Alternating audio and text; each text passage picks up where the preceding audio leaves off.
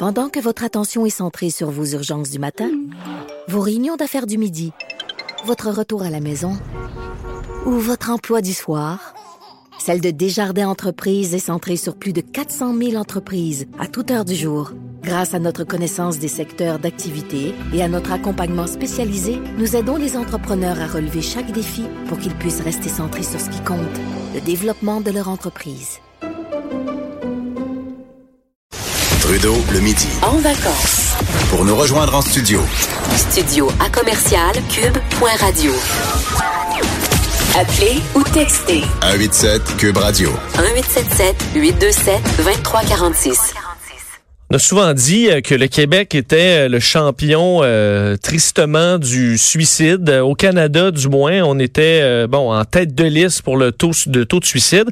Mais ce n'est plus le cas. au, bon, au grand bonheur de, de en fait de la population en général, parce qu'on apprend, selon les dernières données de l'Institut national de santé publique du Québec, que le nombre de décès par suicide a fait le, le, à son plus bas taux depuis 20 ans, passé de 1150 à 1046 entre 2015 et 2016. Donc, en un an seulement, une baisse quand même de plus de 100 décès en un an. Euh, bon, on s'en réjouit évidemment. Est-ce que c'est une tendance euh, qui va ben, se poursuivre?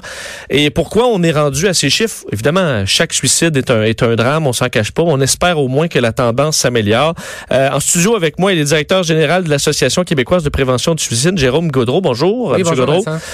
Donc, évidemment, vous vous on se réjouit de cette euh, de cette statistique-là aujourd'hui.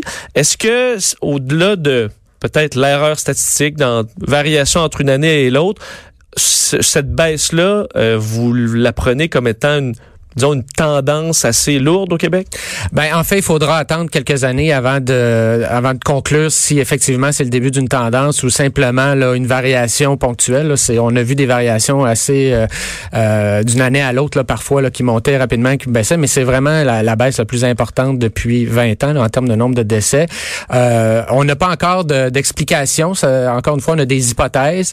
Euh, on a mis euh, de l'avant plusieurs, plusieurs stratégies dans les dernières années Hein, former davantage les citoyens, former davantage les, les intervenants, euh, faire plus de sensibilisation. Donc, euh, peut-être que ça, ça a pu aider justement à sensibiliser la population à aller plus rapidement vers les ressources demandées de l'aide. Donc, mais clairement, selon vous, la, une, la principale raison, c'est euh, l'aide qui est rendue disponible, beaucoup plus des gens qui ont été formés pour ça? Comme je vous dis, c'est une hypothèse. Il faudra attendre là, quelques années là, avant de porter un jugement clair. Il faut pas oublier qu'il y a encore trois décès par suicide par jour. C'est des drames qui sont vécus par des familles, par des communautés. Donc, pour nous, euh, oui, on, évidemment, on, se réjouit, on se réjouit de voir la baisse, mais on est loin de triompher parce qu'il y a encore beaucoup de travail à faire. Mais il faut dire que au niveau justement de l'aide, euh, il y a quand même eu, euh, si, on n'interprète même pas ça avec les statistiques, mais sur le terrain, les outils ont été beaucoup déployés dans les dernières années. Je vois qu'il y a eu des, des, formations quand même pas mal, des, des, des, milliers de gens qui ont été formés à travers le Québec pour pouvoir travailler sur ce dossier-là dans les écoles, être à l'écoute des jeunes, par exemple.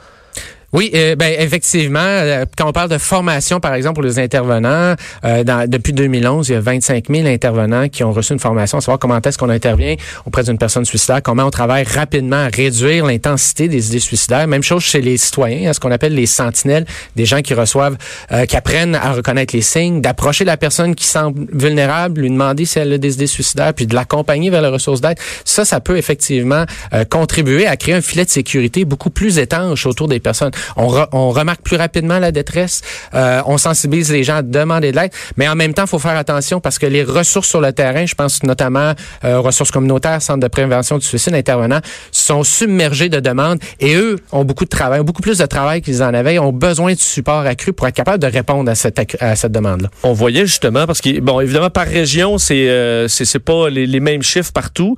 Puis euh, on a l'impression que ça va quasiment en ordre de, de ressources. Si on regarde là, les, les taux les plus élevés de suicide. Il y a au Nunavik, ensuite l'Abitibi-Témiscamingue, la Côte-Nord, la, la, Gaspésie et la Madeleine. Alors en région, euh, visiblement, il y a une problématique de suicide qui est encore pire. Euh, oui, effectivement, on le remarque. Euh, l'accès aux ressources est plus difficile des fois dans les régions plus éloignées. Hein. Souvent, les ressources sont dans les grands centres. Quand on, est, quand on est en région éloignée, ben, des fois, c'est pas évident de se rendre. je pense aux agriculteurs, par exemple, où on a, on a, une certaine détresse qui est importante. Ben, c'est difficile de prendre l'auto, faire deux heures de route pendant une journée pour aller rencontrer alors qu'on a à s'occuper de, de, de, de, de ils ont pas le cheptel. temps. Ils n'ont pas le temps.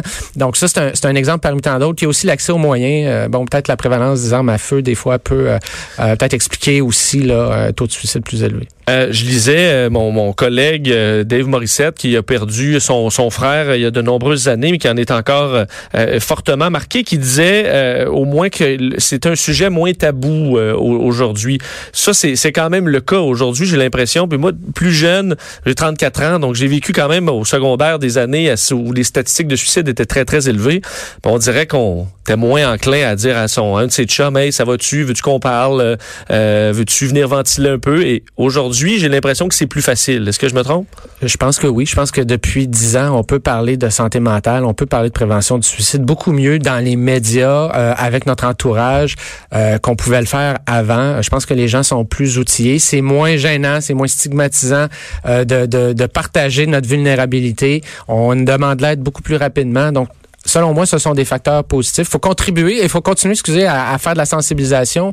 Euh, c'est encore acquis, notamment chez les hommes. Il y a encore beaucoup plus de décès chez les hommes, les hommes plus âgés. Ben- Donc, il y a des, il, y a des patterns là, à, à détruire, à continuer à, à essayer de Puis- diminuer. là. Justement, je voulais vous amener là. Est-ce qu'on a oublié à travers le temps les, ben, les hommes euh, 50 à 64 ans qui semblent être ceux là, qui qui ont pas suivi la tendance euh, vers le bas, une- un groupe qui est particulièrement touché?